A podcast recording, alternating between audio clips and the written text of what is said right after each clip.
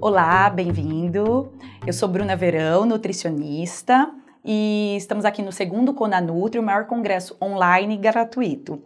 E hoje o nosso texto, tema é emagrecimento após o efeito platô. Eu comecei com um conteúdo porque eu gostaria de, antes de falar sobre o efeito platô, dar um, uma entradinha em o que é obesidade o emagrecimento e depois a gente fala do efeito platô. Então, nós vamos chegar ao porquê desse efeito platô e como tentar minimizá-lo. Pensando na obesidade, né? Então, o paciente que chega pra gente, ele, é um, ele, é, ele foi obeso ou está obeso e foi emagrecendo. É, e uma das coisas para a gente poder entender um pouco desse efeito, efeito platô é saber por que, que ele chegou nessa obesidade, saber quais foram os fatores, né? Esse slide é muito legal, é um slide que não é muito atual, mas ele engloba bastante os multifatores da obesidade. Então, o principal motivo, a gente vai falar muito aqui nesse, nesse texto, nesse tema, é um aumento da ingestão calórica e um baixo gasto energético. Isso é o principal para a gente chegar na obesidade. Do lado da ingestão calórica aumentada, como você pode ver do lado esquerdo, a gente tem o valor calórico total da dieta e a composição dessa dieta também. Aqui a gente fala muito que caloria não é tudo igual, né? Então a composição dessa dieta é muito importante também para o emagrecimento, independente das quilocalorias, mas sim também a quantidade de caloria, a energética total também interfere. E do lado direito a gente tem o gasto energético reduzido. Eu vou falar bastante também da composição desse gasto energético e ele é feito principalmente pelo índice metabólico de repouso, a taxa metabólica basal, né, que a gente consegue ver em vários aparelhos hoje em dia, a termogênese e a atividade física em si. Então, isso é os, são os fatores que vão formar o gasto energético. E ou o que interfere também nisso, e não é só isso, se fosse isso, a gente reduzia a caloria, aumentava é, a, o gasto e a gente emagrecia, mas a gente vê que não é bem assim, né? Então a gente tem também uma regulação neuroendócrina rela relacionada aos hormônios, aos neurotransmissores, a enzimas que são envolvidas nas vias metabólicas e além desses receptores também envolvidos nessa via. A gente vai falar um pouquinho também sobre isso. Além disso, eu tenho os fatores genéticos que é, acho que é o nosso próximo slide já, e os fatores ambientais, né? Então, o imprint metabólico. É, tem um autor brasileiro do sul do país que ele fala muito em mil dias que, que equivalem a. mil dias que equivalem a uma vida. Então, esses mil dias são comparados ao tempo que você. da gestação desse, dessa pessoa, desse paciente, né? e os próximos dois anos de vida. Então, tudo que a mãe consumiu quando estava grávida, o tipo de parto, como esse bebê nasceu, é, se a alimentação foi feita, né, é, se mamou no, no seio, quais foram os primeiros alimentos a serem introduzidos, isso também interfere nessas características de obesidade ou de, né, pra, ou de perda de peso. Aspectos psicológicos, a gente sabe que hoje são muito importantes também, né? E alguns aspectos socioeconômicos, culturais, como o acesso à alimentação, o acesso à atividade física, o acesso à informação. É, aqui no acesso à informação, eu acho importante a gente lembrar que hoje, antigamente a gente quase não tinha informação sobre a alimentação. E hoje a gente vê que a gente tem muita informação, né? Seja pelas mídias sociais e tudo. Mas eu acho que é até pior, porque quando a gente não tinha nada, a gente ouvia, a, o que a gente sabia eram de pessoas relacionadas à área da saúde, né? Ou no máximo a mãe, a avó, alguma coisa assim. E hoje a gente tem tanta informação, tanta informação, que a gente não sabe qual seguir direito. Então, acho que também prejudica. Ainda falando sobre obesidade, a gente tem muito esse ambiente obesogênico, né? Então, a, o acesso agora aos junk foods, essa industrialização e modernização que estimula um, um, um, estilo de vida mais sedentário, né? Tudo é mais mecanizado, automatizado, a gente tem controle remoto, tem para tudo. É, e contribuem também esse, as luzes de LED, acesso à tecnologia, computador, celular que a gente usa muito, né? A captação que a gente tem dessas luzes e desses aparelhos eletrônicos reduzem a nossa adaptação ao estresse. Então, eu vou interferir, por exemplo, em produções de hormônio como cortisol, melatonina, serotonina, que são hormônios muito relacionados ao emagrecimento. Que, tão, e que quando a gente tem isso alterado, é mais fácil de ficar obeso e de manter-se obeso.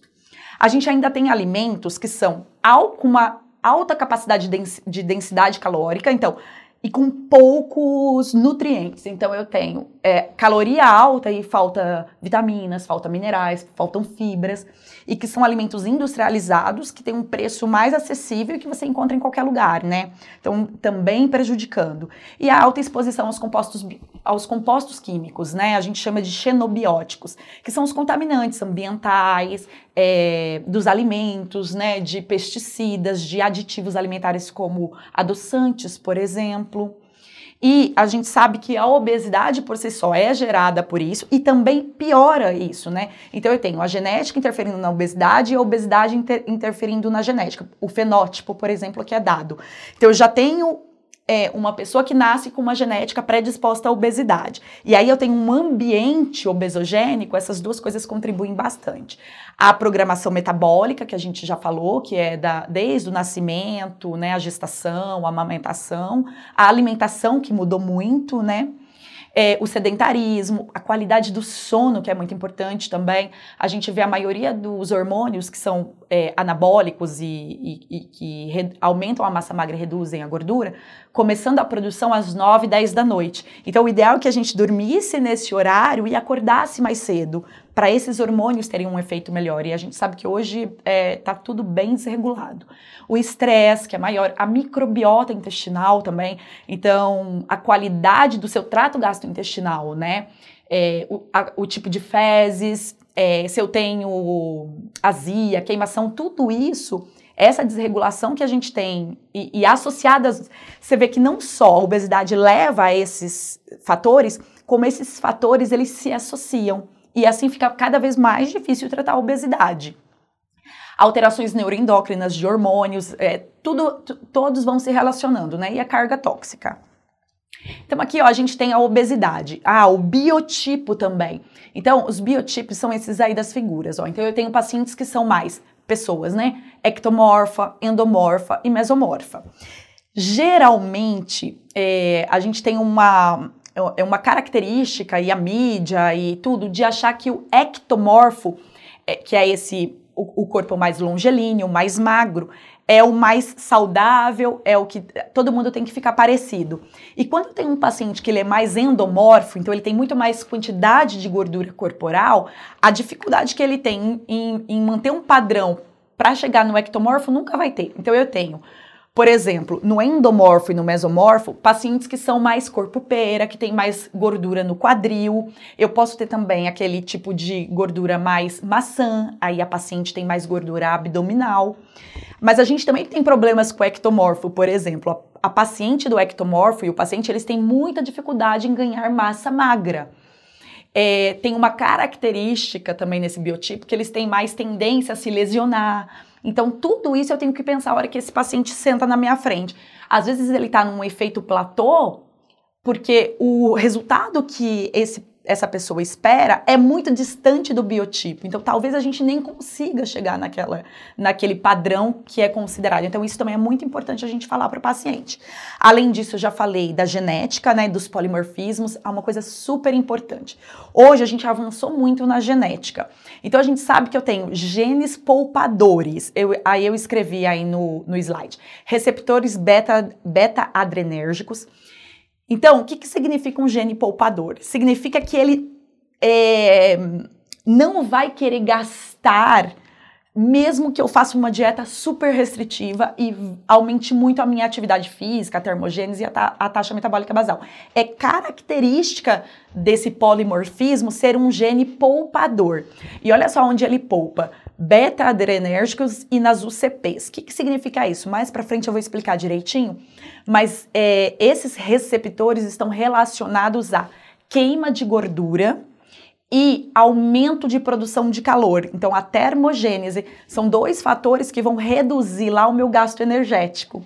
Eu também tenho polimorfismos, por exemplo, para genes hiperfágicos. O que, que significa hiperfágico? Sabe aquele paciente que não consegue comer pouco, que ele come muito, que daí uma das é, do que a gente pode fazer é, olha, você não pode ter em casa chocolate, não pode comprar grandes quantidades. Existe gene para isso. Então, ó, receptores de dopamina, então ele vai ter uma resistência maior talvez à dopamina e por isso queira comer muito. Esse paciente também pode ter aquela sensação de, ai, é, Bruna, eu quero comer coisas, alimentos mais crocantes, mais salgados e come em grande quantidade, castanhas, por exemplo, que são mais salgadinhas e crocantes, né? Ó, ele tem hiperfágico para serotonina, então ele vai ter um aumento de vontade de comer chocolates e doces. A leptina, é, então às vezes o paciente, a leptina é um hormônio produzido pela gordura corporal. Então, a grande tendência é que conforme eu vá aumentando a minha gordura corporal, eu aumente a produção de leptina. E isso lá no meu cérebro vai dizer: olha, chega já de comer. Só que se eu tiver um polimorfismo para isso, a minha leptina não vai funcionar. E mesmo que eu aumente de gordura, eu vou continuar comendo com essa voracidade. E de melanocortina também. Depois eu vou explicar mais na frente como são, é, de, como esses hormônios e neurotransmissores estão relacionados à fome e à saciedade. Eu também tenho genes para baixa oxidação lipídica. O que, que significa isso? Eu não vou queimar, não vou oxidar as minhas gorduras. É, eu coloquei aí essa lipase hormônio sensível, mas existem outros genes relacionados a isso. Mas é que essa daqui eu vou explicar direitinho no slide, então vale a pena. Além disso, eu vou ter genes para adipogênese, então são genes que formam mais gordura corporal, independente da quilocaloria que eu estou consumindo. Eu vou ter genes ainda relacionados à diminuição da atividade física. Então, eu posso ter um paciente que ele não quer fazer atividade física, ele não tem vontade de fazer atividade física, e não é porque ele não quer, é por causa do gene mesmo. Ou mesmo que ele faça, a atividade física nele pode não liberar endorfinas, pode não ter um, um efeito benéfico, ou até mesmo não resolver, sabe? Além disso, eu posso ter um paciente que ele tem todos esses polimorfismos. É, é um. Então quer dizer que esse paciente ele não vai emagrecer? Não, ele vai. Mas talvez ele tenha uma maior dificuldade. Talvez eu tenha que usar nutrientes mais relacionados com isso. As, hoje a gente tem bastante estudo é, para polimorfismos. Então, às vezes é um paciente que ele tem que ter uma, é, consumir mais alimentos relacionados à gordura monoinsaturadas, poliinsaturadas, comer mais fibras, os compostos bioativos presentes nos alimentos, né? Então, para cada polimorfismo a gente tem que estudar. Isso é uma outra aula, né? Porque é um conteúdo gigante.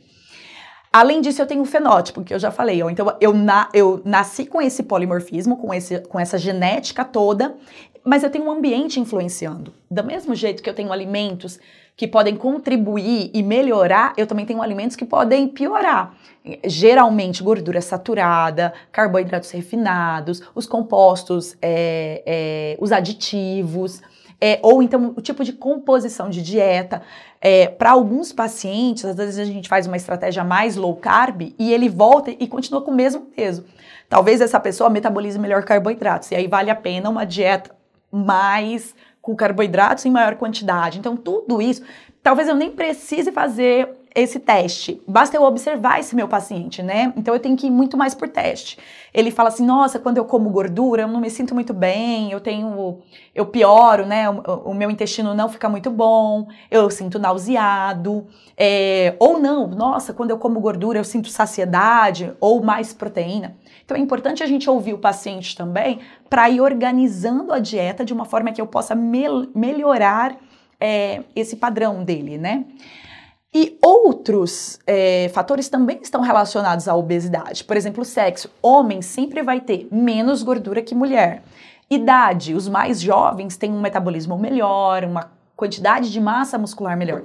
Conforme a gente vai envelhecendo, a gente vai trocando massa magra por massa gorda. E talvez e vai perdendo o metabolismo. Então, é, às vezes o paciente chega para a gente no consultório e fala assim: ah, Eu não entendo, eu sempre comi essa quantidade e, eu, e agora eu como a mesma quantidade e comecei a engordar.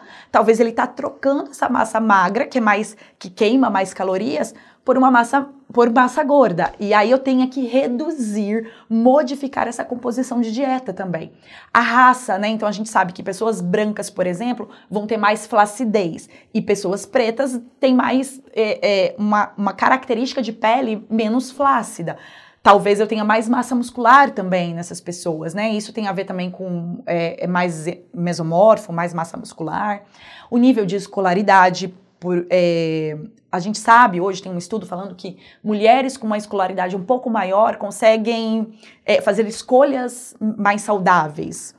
É, o tipo de ocupação. Então é importante eu avaliar esse meu paciente a hora que ele chega para saber nível de escolaridade. Uma anamnese muito bem feita pode me garantir, né? Por exemplo, o tipo de ocupação. Eu tenho bastante pacientes que trabalham à noite. Então é um paciente que ele não vai poder dormir, né? Então ele já vai ter alterações hormonais. Então como que eu vou tentar? Eu vou conseguir resolver isso? Não. Então eu tenho que minimizar o efeito de baixa produção de cortisol, né, desregulação, na verdade, né, uma desregulação de hormônios do GH, né, tudo isso.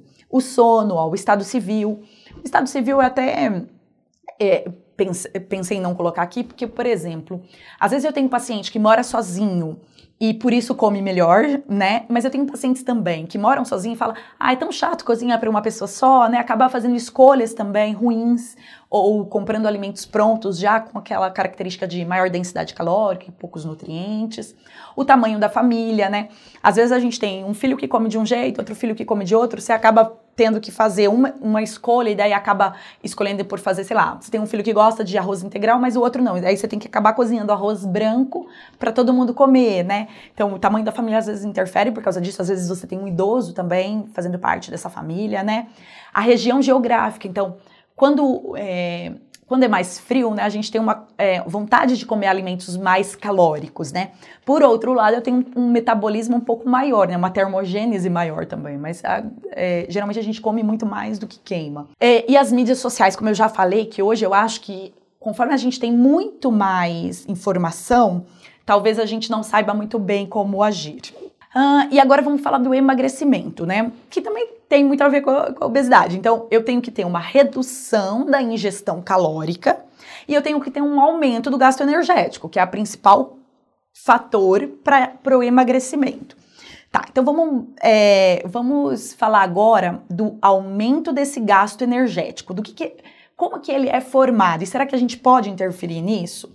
Então, o gasto energético, ele é também chamado de gasto energético total, o JET, e ele tem três componentes, que é a taxa metabólica basal, que eu vou explicar no próximo slide, a termogênese e a atividade física. Então, vamos lá falar da taxa metabólica basal.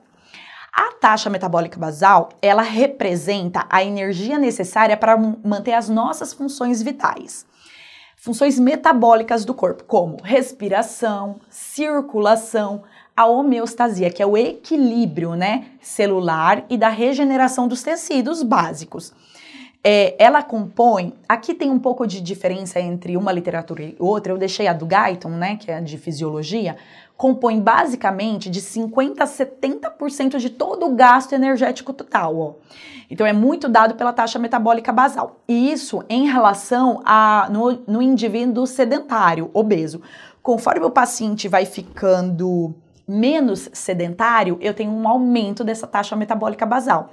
Óbvio, eu tenho mais músculo e menos gordura corporal, porque olha só, ela varia de acordo com 80% da idade, então, lembra que eu já falei? Quanto mais jovem eu tenho uma taxa metabólica mais alta, a massa sem gordura, olha só, então, tudo que não for gordura está relacionado à taxa metabólica basal. Então, se eu tenho um paciente de 100 quilos e 50 quilos dele é gordura e 50 é de músculo, eu vou ter aquela, aquele músculo e os esqueletos e a água, tudo que não for gordura, envolvida nessa taxa metabólica basal.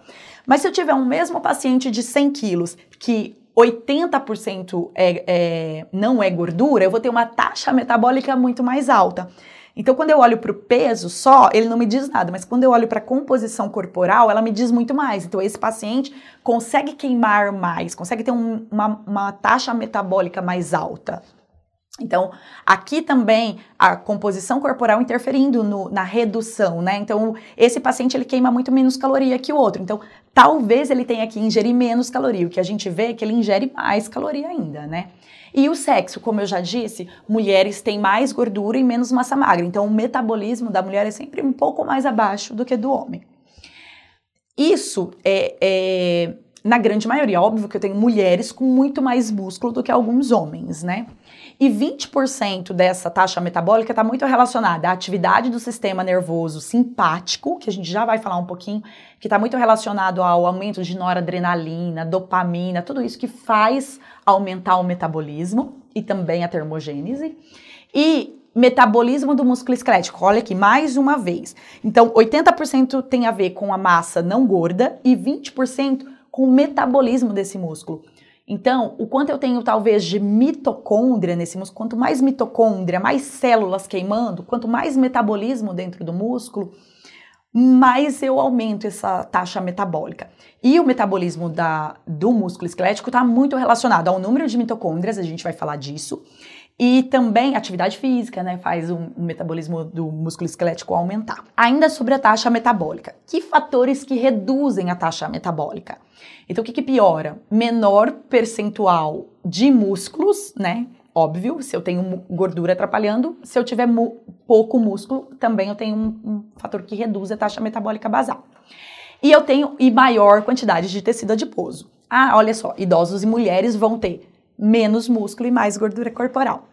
A perda da secreção de hormônios tiroidiano pode reduzir em 40% esse metabolismo também. Então, olha só a importância da gente ter um metabolismo da tireoide funcionando muito bem. Na nutrição, a gente consegue muito melhorar isso. Com selênio, com, com os nutrientes que são importantes para a formação disso, né? De, de a, a, é, o T4 virando T3 nos, nos órgãos no, na periferia do corpo. Então, é importante ômega 3, vitamina D, vitamina A e fatores que aumentam a taxa metabólica. Óbvio, se, se a perda da secreção dos hormônios tiroidianos reduz, ter os hormônios tiroidianos funcionando bem aumenta isso. Olha só, e aumenta em até 100%, de 50% a 100% acima do normal. É, é, depois, mais lá pro final, vocês vão ver, mas, por exemplo, a tirosina, que é um aminoácido formador do T3 e do T4, pode ser usado. Então, ela está presente principalmente nos alimentos de origem animal, né? E se você achar necessário, você pode ainda suplementar, né, L-tirosina. Testosterona, olha, interferindo em 10 a 15% no aumento da taxa metabólica basal. Então a gente tem um efeito anabólico, né, de aumento de massa muscular para quem produz uma testosterona boa. E a gente sabe que conforme a gente vai envelhecendo, o estresse vai reduzindo a testosterona. Então, é, um, um, mineral na nutrição muito relacionado à testosterona é o zinco, né, que a gente encontra em castanha de caju, por exemplo. E também hormônios femininos interferindo, assim como o estradiol, por exemplo, mas um percentual bem menor. O GH, olha só, aumenta em 20% e melhora ou estimula o metabolismo celular. E o GH é um hormônio produzido à noite, né? E então, dormir mais cedo, acordar mais cedo. A gente tem alguns alimentos também relacionados ao, ao GH, como o abacate, por exemplo. É, vamos lá. Agora vamos falar do, do, segundo componente dessa da taxa metabólica basal, que, ou do gasto energético total, que é a termogênese. O que, que é a termogênese? É a produção de calor para manutenção do, da temperatura corporal e a, a, perda de calor associada à absorção, transporte e metabolismo dos alimentos. Então, tudo que eu como, né, mastigo, absorvo e a metabolização também faz é, é componente da termogênese. A produção de calor a fim de dissipar o excesso de energia na forma de calor. E isso compõe 10% do nosso gasto energético. Vamos falar então um pouquinho quais são as vias envolvidas na termogênese. Então a gente tem a lipólise, que é a quebra da gordura. Então eu tenho lá o, o, o triglicerídeos da, do tecido adiposo, ele pode também estar tá no músculo quando a gente tem um músculo mais sedentário, né? Então essa lipólise faz a quebra desse triglicerídeos e libera esse ácido graxo na corrente sanguínea. Esse ácido graxo ele tem que ser convertido em acetil-CoA para entrar dentro da célula esse processo a gente chama de beta-oxidação e faz parte da termogênese. Depois eu tenho esse acetil-CoA se transformando em energia para a célula através do ciclo de Krebs, né, e leva à produção de ATP, de energia. É, e passa pela cadeia, cadeia é, transportadora de elétrons, tudo isso. E eu tenho a produção de energia. Isso está muito relacionado, então, a quantidade de. Então, eu vou quebrar a minha célula de gordura, o meu tecido, o meu triglicerídeo, e vou fazer esses ácidos graxos que foram quebrados ser oxidado lá dentro da, da, da minha mitocôndria. Por isso é muito importante. Todo esse processo da termogênese é, exige, nutrientes como alguns nutrientes do complexo B, em especial a B2, a B3, magnésio, água, a coenzima Q10, então, olha só a grande importância da gente nutrir esse paciente. Então, às vezes, o efeito platô que o paciente chegou está muito relacionada a ele não fazer essa via. Então, talvez se eu nutrir mais, colocar alimentos fontes desse nutriente, ou dar até um suporte nutricional do tipo suplementação, eu melhore isso. Conforme a gente envelhece, conforme a gente engorda e, e, não pratica atividade física, essa via ela é muito pouca utilizada. Então a gente poderia maximizar essas vias. Eu vou mostrar mais de um jeito mais fácil. Então, como potencializar né, essa termogênese? É, então o paciente chegou, não, já, a gente já fez o gasto calórico dele, já está dentro do ok. E a ingestão calórica também. Sabe quando não dá mais para reduzir? O paciente já está consumindo o mínimo possível? Então, talvez potencializar essa termogênese seja uma. Como que eu consigo? Então, ó, a gordura é armazenada em forma de triglicerídeos no tecido adiposo e nos músculos o excesso de gordura corporal, em especial abdominal. Então, às vezes, esse paciente chegou e ele tem uma gordura abdominal aumentada. Todo paciente com uma gordurinha aumentada na região abdominal, ele, vai, ele pode, tá, pode estar relacionado à resistência à insulina, né? E prejudica todo o início de metabolização. Então, desde a lipólise lá, eu já tenho uma dificuldade em fazer isso. Às vezes ele até faz, porque ele está comendo pouco e começou a fazer exercício físico. Mas eu não consigo fazer esses ácidos graxos fazerem beta-oxidação, entrar no ciclo de Krebs e nem na cadeia respiratória, porque falta coenzima Q10, falta. Por exemplo, a coenzima Q10 é reduzida em pacientes que tomam é, os medicamentos para colesterol alto. Hoje, a maioria dos pacientes tomam. Então, talvez eu tenha que suplementar a coenzima Q10. Abacate tem coenzima Q10, a gente tem bastante nutrientes que tenham, bastante alimentos, mas a quantidade que a gente precisa, principalmente se o paciente usa um medicamento para colesterol, talvez eu tenha que suplementar. Então, esse tipo de gordura vai prejudicar. Talvez esse efeito platô que ele chegou é porque ele não está conseguindo mais queimar mais calorias além daquelas. E a gente tem o terceiro e último componente do gasto energético, que é a atividade física, que pode responder por 20 até 50% do gasto energético, olha só. E é todo trabalho muscular envolvido no deslocamento do corpo.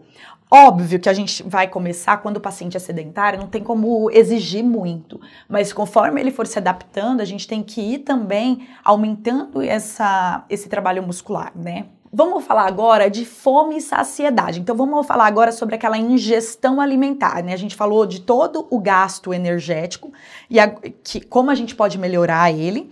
E agora vamos falar da ingestão alimentar. O que, que interfere? Então a fome e a saciedade está muito relacionada.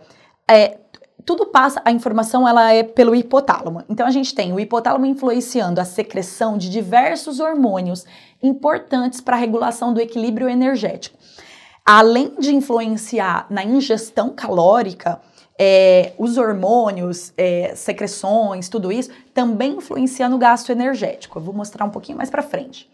Ó, o hipotálamo também é o local onde múltiplos hormônios secretados pelo trato gastrointestinal, então desde mastigação, estômago, intestino, interfere e tecido adiposo também convergem para regular essa ingestão de alimento e o gasto energético. Olha só.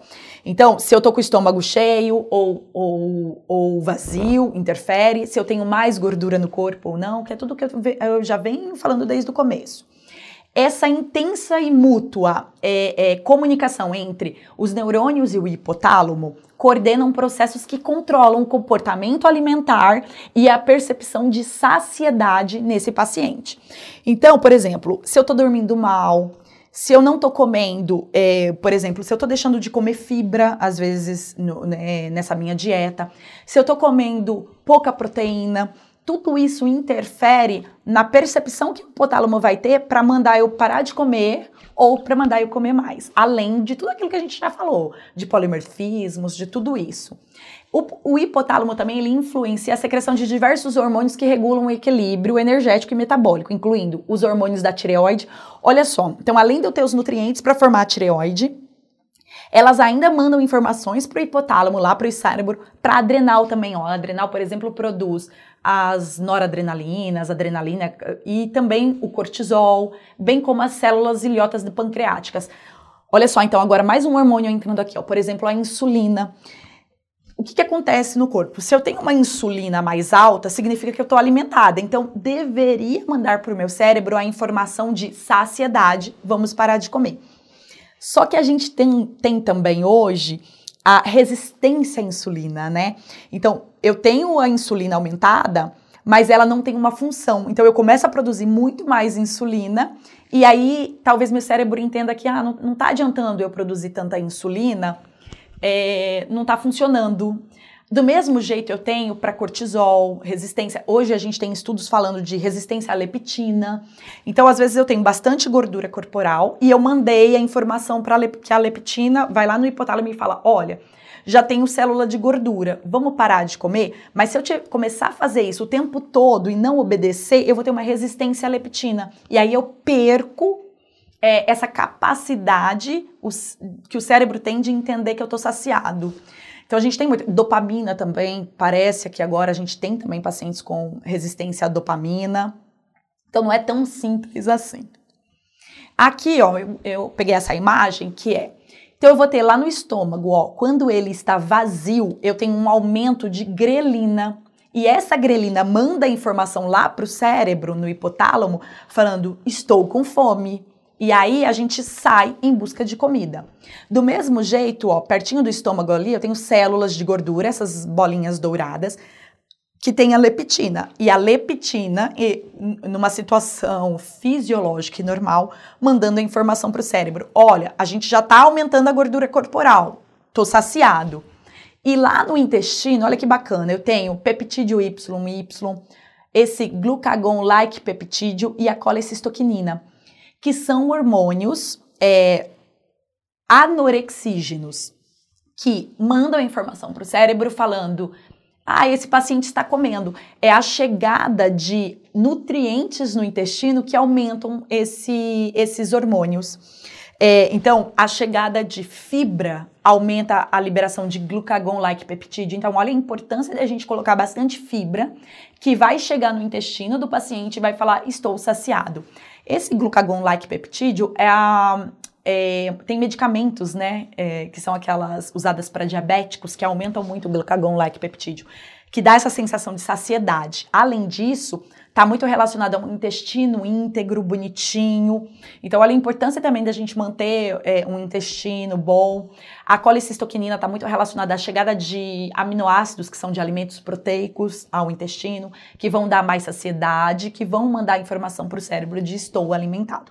Então, a composição da dieta é muito importante. E hoje a gente vê é, uma ingestão de alimentos que talvez não aumentem esses hormônios, que os prejudiquem, né? Então, aqui, ó, então são os. É, no hipotálamo eu tenho a chegada de alimentos que aumentam a minha vontade de comer, né? Que dão mais fome, ou que me dão saciedade. Aqui nesse segundo, eu tenho é o mesmo slide do anterior, só que eu, aqui eu queria mostrar onde que eles eram produzidos. Então a grelina é no estômago, esses outros no intestino e o da gordura. E aqui é como eles agem, ó. Então eu tenho uma explicação. Ah, aqui também tem a insulina, ó. Então tem a insulina, bem lá embaixo nesse no, no amarelinho, insulina, leptina e a colecistoquinina, mandando informações para o lado rosa, estimulando o lado rosa, ó, que é é anorexígeno, então reduz a fome. Então, manter uma insulina legal, uma leptina ok e a colecistoquinina boa, faz eu ter mais saciedade. E olha que interessante, esses mesmos hormônios mandam também para o lado verde, que é mais de fome, é, orexígeno, né? Dá mais vontade de comer, reduz a produção de, desse lado. Isso numa situação fisiológica. Quando a gente tem resistência à insulina, resistência à leptina, por exemplo, numa síndrome metabólica, num paciente muito obeso, eu tenho um pouco de desequilíbrio disso. Então aí eu tenho que caprichar mais na dieta, colocar mais nutrientes e todos os fatores. Aqui, o que eu queria mostrar é que a gente tem é, as catecolaminas bem do lado esquerdo, esse azulzinho. Então, produzindo mais lipólise, olha lá dentro, não vai dar para ver direito, mas embaixo da catecolamina tem um círculozinho e está escrito lipólise, que é aumentando a queima de gordura dentro da célula. Todos esses daqui, olha lá, o aumento da leptina também, depois da catecolamina, esse amarelinho, aumenta, todos eles também aumentam esse AMPK, que aumenta as mitocôndrias e aumenta a queima de gordura. E do lado direito, aqui, nesse roxinho, a gente tem lá os fármacos, mas embaixo dos fármacos a gente tem metformina, aqueles medicamentos para diabetes, mas a gente tem também a berberina, que é um componente de um fitoterápico. A gente tem o resveratrol, por exemplo. Então a gente tem é, não só fitoterápicos, como nutrientes que interferem e aumentariam a queima de gordura. É, a camélia sinensis, que é o chá verde, também age dessa forma. Então a gente pode, com uma dieta, sendo alimentos, eu posso usar chá verde como um alimento, ou posso usar, né, se eu tenho a, a capacitação para usar um fitoterápico, eu posso usar fitoterápico também. Então, às vezes, o paciente chegou num platô, mas se eu entro com esses nutrientes, eu consigo melhorar essa queima de gordura. Para aquele paciente lá que tem essa gordura abdominal e que não consegue fazer isso, talvez esses nutrientes ajudem fazendo mais queima de gordura, mais quebra da gordura, mais oxidação lá, lembra? Beta-oxidação, termogênese, cadeia respiratória. Aí eu dou suporte nutricional, B2, B3, magnésio, o, a coenzima Q10 e aumento todas essas vias. É, se fosse só uma coisa, né, então o, o, importante é que a gente consiga atuar em todas as vias. Eu reduzo a ingestão calórica, eu aumento o gasto energético, eu produzo mais termogênese, então, interferindo, eu aumento a produção de serotonina para o paciente se sentir mais saciado. Então, eu uso alimentos que tenham mais triptofano, que vai virar serotonina. Eu entro com grão de bico, com banana, né? Tudo isso. Eu melhoro a qualidade de sono dele. Eu falo que ele tem que dormir mais cedo, que ele tem que acordar mais cedo. Eu coloco uma atividade física, né? Então, sempre que esse paciente estacionar, a gente vai ter que usar desses artifícios de tentar agir em todas essas vias que vão melhorar o emagrecimento. Aqui, eu, eu, eu cheguei mais pertinho, então a gente tem esse NE ali ó, no comecinho, é a noradrenalina, né? Então eu estimulei essa noradrenalina, eu aumentei a produção de noradrenalina, vocês já vão ver como que a gente pode fazer isso. Estimulei ó, o AMP cíclico, que lá nessa, essa é uma célulazinha, e dentro da célula eu tenho a gordura, que é o triglicerídeos. Aí eu quebrei esse triglicerídeos e ele liberou o ácido graxo. O ácido graxo está ali nessa, né, nessa referência como FFA. Esse ácido graxo, olha lá, ó, virando acetil-CoA, a beta-oxidação acontecendo dentro da mitocôndria. E uma parte, olha, em cima dessa beta-oxidação eu tenho NAD e FAD, que são enzimas dependentes de B2, de complexos B, B2 e B3. Então, olha só, se eu der alimentos que contenham mais B2 e mais 3, a chance de fazer mais essa via é importante. E olha, do lado direito, depois da beta-oxidação, é, é o ciclo do ácido cítrico, que é o ciclo de Krebs, né? Também agindo, e lá no ciclo de Krebs, a gente sabe que preciso de água, preciso de nutrientes, preciso de FAD, de NAD também, então de B2, de B3. E depois ele entra ó, na cadeia respiratória, aqueles hidrogênios saindo. Ali na cadeia transpo, é, transportadora de elétrons, eu preciso de coenzima Q10, por exemplo. E olha só, lembra lá quando eu falei daqueles polimorfismos, né? Ah, que é importante. Era polimorfismo para é, para oxidação ó, daquela HSL, que é a lipase hormônio sensível, que quebra o triglicerídeos. Eu tenho aqui a UCP, ó, que é a que faz mais calor. É, UCP, essas UCPs é um estudo mais recente, mas ela está muito relacionada a fazer calor, a colocar mitocôndria dentro do, do tecido, a deixar. Antigamente a gente achava que um tecido gorduroso, que a gente tem tecido adiposo branco, tecido adiposo marrom. Quando a gente nasce, o bebê ele tem bastante tecido adiposo marrom, que é legal, ele é rico em mitocôndrias, por isso que ele é mais marrom. E quando a gente vai envelhecendo, a gente vai aumentando de gordura, de tecido adiposo branco, que tem poucas mitocôndrias. Mas hoje, vários estudos têm mostrado que quanto mais eu expressar essa UCP, mais eu consigo transformar mesmo um tecido adiposo branco de gordura em bege. Então, eu aumento um pouquinho as, a, as mitocôndrias dentro desse tecido. Alguns nutrientes estão muito relacionados a isso, como é, arginina, alguns aminoácidos, alguns compostos como pimenta. Então a gente também pode usar ó, esses alimentos para melhorar é, não só esse ciclo, mas como aumentar a expressão dessas enzimas de mitocôndrias, produzindo mais calor, queimando mais calorias. Olha só, aqui é o mesmo. Então eu tenho noradrenalina ali, ó, sendo liberada, lá o hipotálamo então aumentando a expressão de noradrenalina. E a noradrenalina, ela do, tem um efeito muito pequeno de estimulante de aumento de metabolismo, né? Só que eu posso agir, ó, do lado esquerdo, eu tenho efedrina, que é uma substância proibida. Mas eu posso, por exemplo, achar a efedrina, que é uma substância parecida, naquela laranja amarga. Então, na citrus aurantium. Se eu posso prescrever, eu aumentaria por mais tempo a expressão da noradrenalina. Além disso, ó, embaixo da efedrina, a gente tem xantinas de cafeína. Então, eu tenho o café ou até mesmo a cafeína como suplemento, ao, reduzindo, ó, reduzindo a adenosina. A adenosina é uma enzima que quebra a noradrenalina, então reduz o efeito da, da noradrenalina.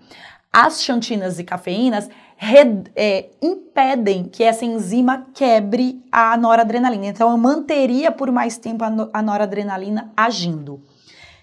Noradrenalina significa maior queima de gordura. Ó, no final dessa via, a gente tem oxidação de gordura e termogênese. Então, quanto mais adrenalina eu estiver agindo, mais eu vou ter oxidação de gordura e termogênese.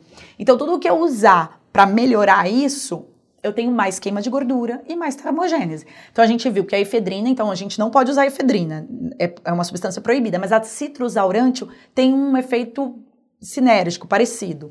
Eu tenho as xantinas e cafeínas, a gente tem xantina também no chá verde. Eu tenho ó, os polifenóis embaixo da cafeína das catequinas. Então eu tenho chá verde, eu tenho no chocolate também. Então, ó, reduzindo a CONT, que é uma outra enzima também que quebra, que degrada a noradrenalina. Mais abaixo, eu tenho xantinas e cafeínas agindo em outra, ó, a fosfodiesterase, que é uma enzima que degrada o AMP cíclico. Então eu tô, ó, a cafeína age em duas vias, o chá verde age nessas duas, eu tenho café que age, chocolate. Então, ó, se eu usar tanto alimentos, se eu, se eu sou nutricionista e eu não posso prescrever fitos, eu uso alimentos. Então, talvez a composição dessa dieta já por si só aumente a oxidação de gorduras e a termogênese. Do lado direito, aqui, ó, eu tenho forscolin, ó, aumentando a adenilato ciclase. O forscolin é um fitoterápico, é o Coleus forscoli, é, que é um aminoácido da batata aumentando também essa expressão. Então, um outro. Então, eu tenho fitoterápicos, eu tenho nutrientes, eu tenho alimentos que, que vão melhorar essa via e aumentar a gordura. Talvez a hora que o paciente chegar nesse efeito platô, eu possa usar desses alimentos, dessa composição de dieta. Aqui, o que eu queria mostrar é que, tanto na célula de gordura, adipósito, ali a amarelinha, quanto na de músculo, essa mais alaranjada, marronzada, e embaixo a do fígado. Então eu tenho a dieta, ó, Bem embaixo da célula de muscular, dessa marronzinha, eu tenho lá dieta. Aí eu tenho gorduras, carboidratos e proteínas. Que primeiro, a hora que eu absorver, vão entrar no fígado para ser metabolizados, vão fazer ó, beta-oxidação, ó, dentro da mitocôndria, ó, acetil, acetil-CoA. Tá vendo que a gordura, que é representada pela seta mais laranja, tem ela FA, que é o ácido graxo, ele vai entrar, ó, acil-CoA e depois ele vai lá ser oxidado para virar acetil-CoA. Para ele entrar dentro da mitocôndria, a gente tem uma enzima chamada CPT1. Essa enzima ela é muito dependente de L-carnitina. Então, às vezes, para esse paciente que chegou nesse efeito platô, às vezes o uso, por exemplo, de uma L-carnitina ajudaria. Óbvio que eu não posso é, esse paciente ele não pode estar consumindo um excesso grande de dietas, mas geralmente o paciente que chega no efeito platô, ele já está no mínimo da ingestão calórica, né? O que a gente está dando aqui são nutrientes para melhorar essa queima de gordura. Talvez isso seja suficiente. E uma coisa que eu quero mostrar, né, é que quando eu tenho muito acetil-CoA, então se eu comer muito, independente do que eu comer, porque tanto o carboidrato, quanto a proteína, quanto a gordura, eles viram acetil-CoA e depois esse se tiver em excesso acetil-CoA dentro do fígado, olha só, ele vai seguir uma curva, uma reta, essa reta vermelha, ó, que vem da direita para a esquerda, vira acetil-CoA, sai fora da, da mitocôndria, Por quê? Porque acetil-CoA em excesso ele é tóxico. Então ela sai de dentro da mitocôndria e olha ali na, no citoplasma da célula ainda do fígado, eu vou ter formação de colesterol. E se eu formar muito colesterol também, que é tóxico também, eu vou formar mais malonil-CoA. Olha lá, a seta indo para cima. Esse malonil-CoA em excesso aumenta palmitato, que aumenta a CoA, que não vai conseguir entrar, porque eu já tenho muito acetil-CoA lá, porque eu tô comendo muito, e vai direto pro tecido adiposo, ó, formar o triglicerídeo. Olha lá o triglicerídeo formado. Então, para eu quebrar, lembra lá que eu falei já, para quebrar a, a, molécula de triglicerídeo, o que, que a gente faz? Mais lipólise, mais noradrenalina. Então, olha só, eu tô agindo, reduzindo a dieta, tô agindo quebrando triglicerídeos e tô agindo fazendo mais exercício, melhorando a minha oxidação. Então, a gente tem que agir em tudo. É, é importante isso também. Tá bom, e o que seria, é, Bruna, esse efeito platô? Eu fui buscar na literatura, é bem difícil da gente achar, mas o que é, principalmente a gente tem? Estabilização do emagrecimento. Então, eu fui emagrecendo e de repente eu parei de emagrecer. Mas é, não é só pensando em peso em si. Eu também tenho que ter uma estabilização da perda de gordura e de medidas. O que, que acontece? Às vezes o paciente ele tá com o mesmo peso, mas ele trocou gordura por músculo. E isso é o que mais vai trazer benefício, porque lá na frente ele vai conseguir perder mais peso, ele vai conseguir queimar mais calorias, que é tudo isso que eu venho falando desde o começo da aula. Então é importante manter um tecido, um, é, fazer uma troca de massa gorda por massa muscular e também de medidas. Então, às vezes vale a pena a gente avaliar esse paciente com composição corporal e com circunferências para você falar, olha, o peso tá igual, mas você trocou massa magra por massa gorda por massa magra. Olha só a circunferência. Então você reduziu a circunferência da cintura, a circunferência abdominal, você melhorou massa muscular. Então, não significa efeito platô se eu estou trocando a massa magra. Então, olhar simplesmente para o peso talvez seja uma forma equivocada de achar que o paciente está no efeito platô. Né? Outra característica é que às vezes a hora que ele chega nesse efeito platô, ele já trocou o exercício, ele está fazendo mais exercícios musculares e a gente tem sim que provar para o paciente que ganhar massa muscular é importante. Às vezes as mulheres, elas não querem. Um jeito que eu acho bem convincente é falar que vai reduzir a flacidez. Porque quando eu tenho flacidez, significa que eu tô com pouco massa muscular. Quando eu tenho muito massa muscular, esse músculo ele aparece e aí ele reduz essa flacidez.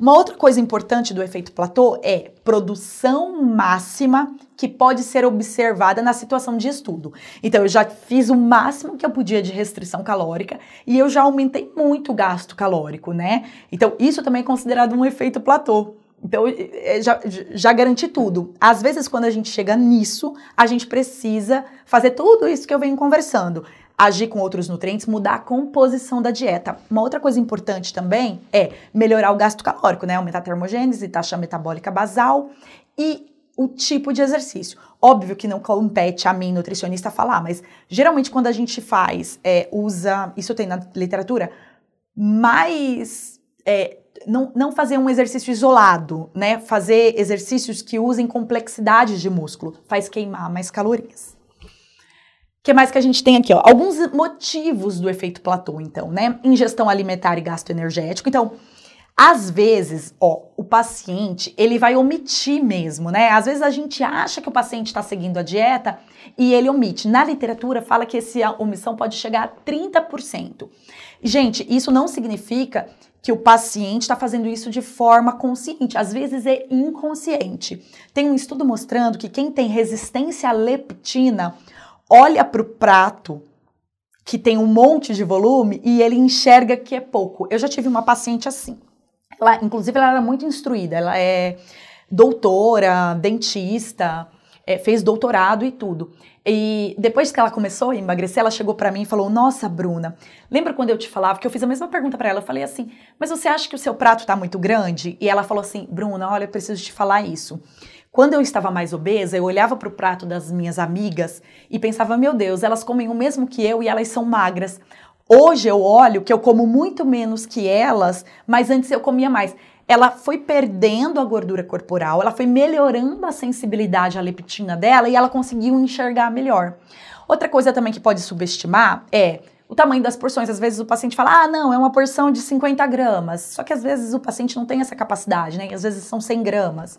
É, o conhecimento inadequado dos alimentos também, às vezes ele não sabe o que é mais calórico, o que é menos. O esquecimento também, às vezes ele esqueceu que comeu uma coisa a mais, balas, por exemplo, né, que a gente esquece de relatar, alterações pela leptina. Ó. Uma outra coisa que pode interferir no efeito platô são dietas muito restritivas. Então a gente tem é, faz uma dieta muito abaixo lá da taxa metabólica basal, o corpo entende que eu estou passando por uma situação de inanição, de falta de alimentos, e ele começa a inibir aqueles centros de saciedade de, e, e, começa a poupar mais. Isso é, um, é, um, é, é normal para o corpo. Então, o, o corpo utiliza de mecanismos também para aumentar o apetite quando Fora que, lembra que falta de nutrientes, então de vitaminas, de minerais, interfere em todas aquelas rotas metabólicas de queima. Outros motivos, composição da dieta. A gente sabe na literatura que quando eu consumo proteína, é, o meu corpo é, gasta mais caloria para digerir a proteína. Além disso, a proteína dá um pouco mais de saciedade, ela permanece mais tempo para ser digerida. Então, talvez uma dieta com um pouco mais de caloria funcione para esse paciente que está no efeito platô. Além disso, os nutrientes, né, que a gente viu quanto faz vias metabólicas melhores, mais metabolização, mais oxidação de gorduras, os compostos bioativos, então o resveratrol, é, a gente já viu que funciona, o café, ó, as xantinas, tudo isso, né? Os componentes que tem em frutas, verduras, legumes, em especiarias. Então, as quilocalorias não são todas iguais. Hum, fígado sobrecarregado, ah, isso acontece muito. É, quando o paciente começa a perder muita gordura, lembra lá no, naquelas três células que eu mostrei? Gordura, fígado. Então, ele começa a quebrar muito o triglicerídeo e jogar na corrente sanguínea. E isso tudo tem que ser metabolizado pelo fígado. Tá chegando muita gordura no fígado e o fígado, coitado, ele não vai dar conta de metabolizar tudo. Então eu tenho que garantir nutrientes para esse fígado trabalhar melhor. É, uma outra coisa que pode acontecer também são os metais pesados. É, tudo que é composto químico, aditivo, metais pesados, eles gostam de gordura. Quando eu sou mais gordinha e tenho, essa gordura ela tá localizada no tecido adiposo. Quando eu começo a fazer uma dieta de emagrecimento, essa gordura é quebrada e jogada na corrente sanguínea. Esses metais tóxicos vão para a corrente sanguínea também. E isso vai para o fígado. Então é muito importante, às vezes esse efeito platô tem muito a ver com com esse, esse fígado mais sobrecarregado. E aí eu vou entrar com nutrientes para o fígado. As, os, os compostos mais amargos, a gente sabe de vários nutrientes, colina, é, betaína, é, alguns fitoterápicos, né, que a gente sabe de alcachofra, que são muito importantes para o fígado. Às vezes é a hora de trabalhar mais o fígado desse paciente, né. Uma outra coisa que interfere muito, que pode ser um motivo do efeito platô, quando não são todos combinados, né, é uma inflamação crônica de baixo grau que é muito comum em paciente que foi obeso também, e até em pacientes magros. Um consumo inadequado de nutrientes essenciais para o corpo, então os minerais, as vitaminas para fazer mais isso, uma dieta inflamatória com poucos nutrientes, com alimentos mais inflamatórios do que alimentos menos inflamatórios. A gente sabe que o consumo de alimentos anti-inflamatórios é muito baixo na população. Então, ômega 3, então abacate, azeite, as castanhas. E a gente come muito dos inflamatórios, né? De gordura saturada, de alimentos é, de fonte animal. A redução do metabolismo acontece com isso, menor termogênese, menor beta-oxidação, todas aquelas vias elas vão ser reduzidas quando eu tenho uma inflamação crônica. Além disso, eu vou ter mais esteatose, então mais gordura no fígado, eu vou ter síndrome metabólica, hipertensão, doenças crônicas, tudo isso afetando todas essas vias metabólicas e rotas metabólicas que a gente vem vendo desde o começo da aula. Olha aqui, então, como a inflamação crônica acha, age. Eu tenho mais ácidos graxos saturados, ó, que é essa bolinha verdinha. Eu tenho mais lipopolissacarídeos. Esses lipopolissacarídeos vêm de intestino ruim, vem de aumento de macrófagos, de inflamação, de imunidade, tudo isso, aumentando a inflamação. Ó, tá vendo esses asteriscos que eu tenho? Os asteriscos são onde nutrientes e fitoquímicos e compostos bioativos e fitoterápicos podem agir reduzindo a inflamação. A gente sabe que cúrcuma, é, pimenta vermelha, então açafrão para colocar nos alimentos, pimenta, é, chá verde, resveratrol. Esse artigo aqui tem todos os nutrientes que agem e reduzem a inflamação. Então, talvez usar desses alimentos na dieta seja importante também. E, olha só, que, que é importante também que a gente deve considerar no efeito platô. O comportamento alimentar, ele é re regulado lá por os sinais anorexígenos e orexígenos, que foi aquelas que a gente viu agindo no hipotálamo, através de fome, de efeitos de fome e de saciedade. O corpo se empenha para defender as reservas de gordura do corpo, porque é, o corpo ainda acha que a gente está vivendo no, na mata e que pode chegar um leão e eu preciso ter energia acumulada. É, e toda vez que eu reduzir muito a minha dieta, que vai acontecer quando eu estou fazendo uma dieta de emagrecimento, o meu corpo vai lutar contra, porque a função dele de defender o organismo contra a inanição é mais importante que as vias anorexígenas de, de, de saciedade, entendeu? Então, sempre o corpo vai lutar contra. Ele vai reduzir o, a, a, tireoide, eu vou reduzir os hormônios anabolizantes, como a testosterona. Então, manter dietas muito restritivas vai também ter um efeito rebote. Então, talvez nessa hora que eu chegar no efeito platô, seja uma hora de eu organizar mais a dieta e colocar mais nutrientes para fazer mais é, hormônios da tireoide, aqueles que vão me dar mais saciedade. Talvez o efeito platô seja simplesmente um efeito de feedback do corpo para garantir a, so a vida, a, sobre a sobrevivência. Algumas estratégias nutricionais também podem ser usadas, né? Hoje, é, a gente sabe que o, uh, o brasileiro come muito mais carboidratos do que proteínas e lipídios e gorduras. Então, talvez mudar essa característica já faça o paciente sair desse efeito platô, né? Dietas mais hiperproteicas, dietas cetogênicas, jejum intermitentes. Eu só tenho que tomar cuidado, porque se o paciente estiver no efeito platô, porque ele está com baixa testosterona, baixo é, metabolismo da, dos hormônios da tireoide, talvez restringir mais ou fazer jejum piore aqueles centros de fome e saciedade.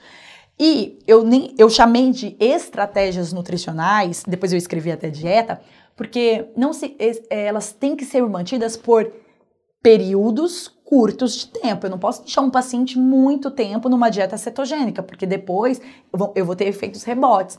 E existem também estratégias que vão intercalando essas dietas, como a plant-based, que é uma dieta mais vegana, fazer jejum, é, ou fazer, por exemplo, alguns treinos em jejuns, atividades, ou o paciente não come à noite, come durante o dia, ou aí você vai ter que muito saber qual tipo de estratégia utilizada, que pode sim reduzir o efeito platô, mas lembre-se que ele também pode piorar esse efeito platô. Então, algumas regrinhas para a gente sair desse efeito platô, de tudo isso. Eu fiz um pequeno resuminho aqui. Então, a gente tem que garantir um aumento de metabolismo, o aumento da termogênese, o aumento da lipólise, aumentar o número de mitocôndrias dentro desses tecidos, garantindo assim aumento de beta-oxidação, que é aquela né, transformação da gordura, aumentar a massa magra, reduzir a gordura, principalmente essa visceral, cuidar dos hormônios tiroidiano, testosterona, estradiol, GH, cortisol, atividade mais intensa e de movimentos mais complexos, qualidade do sono, acordar cedo, dormir cedo, uma nutrição adequada, porque a gente viu lá dos nutrientes, pensar sempre nessa ingestão calórica e no gasto energético, se eu já estou no limite desses dois, garantir um trato gastrointestinal funcionante, vitaminas e minerais adequados e para necessidades específicas, reduzir a inflamação, tá? E o que, que a gente pode fazer da parte de nutrição para isso? Proteínas adequadas, ó, eu falei aqui em 1,2 até 3 gramas por quilo de peso, que daí eu vou dar mais saciedade para esse paciente. Mulheres, principalmente, às vezes está até abaixo do mínimo. Água adequada, às vezes o paciente também não está bebendo água. Todas as reações metabólicas necessitam de água. Fibra adequada, 30, 40 gramas de fibra o paciente tem que consumir por dia. E às vezes isso tem que ser 400 gramas de vegetais. E às vezes a dieta restritiva impede que ele consuma tudo isso. Uma dieta restritiva também às vezes impede que o paciente beba até água em quantidade adequada. Olha, o, a suplementação ou o uso de nutrientes com B2, B3, magnésio, biquinol, L-carnitina, zinco, boro, tirosina, selênio, vitamina D, ah, isso aí pensando na tireoide, né? Cafeína, chocolate, chá verde, lembra lá daqueles ciclos que eu expliquei? Pimenta preta, vermelha, alguns fitos como citrus aurante, o capsiática, a pimenta vermelha, coleoforcólica, camela sinensis, resveratrol, pimenta preta e estratégias nutricionais que também podem ser usadas. Quem vai dizer qual é o que a gente tem que usar é o paciente. Então ele vai chegar, eu tenho que fazer uma boa anamnese e eu tenho que pensar e eu tenho que testar também. Então eu testei no o paciente de efeito platô, ele não pode achar que ele vai fazer uma consulta e que ele vai resolver o efeito, né, dele. O emagrecimento é uma questão que demora seis meses, né, um ano às vezes. O paciente tem que vir e, e a gente ir testando. Então quais são as conclusões e discussão que a gente pode se fazer? Então ideal seria uma dieta que mantivesse as quilocalorias adequadas para aquela homeostasia, né? Que é as funções vitais. E se eu tiver que usar uma dieta muito hipocalórica para dar um start nesse paciente, que eu pense em garantir proteínas adequadas para esse paciente, para ele não perder massa magra, que eu garanta fibras e vitaminas e minerais e alimentos que não são inflamatórios, porque daí eu consigo nutrir mesmo um pouco abaixo que das calorias. Volto a dizer, a gente tem muito que se preocupar é, com todo esse. Se eu vou manter muito abaixo a caloria, eu não posso manter por muito tempo. Então tem que ter tempo limite de entrada e de saída, tanto para fitos quanto para estratégias muito abaixo das calorias e sempre garantindo um aporte nutricional importante. É, é isso, então. Eu espero que vocês tenham gostado. A gente falou aqui sobre como melhorar, é, como sair desse efeito platô e continuar emagrecendo. Até mais!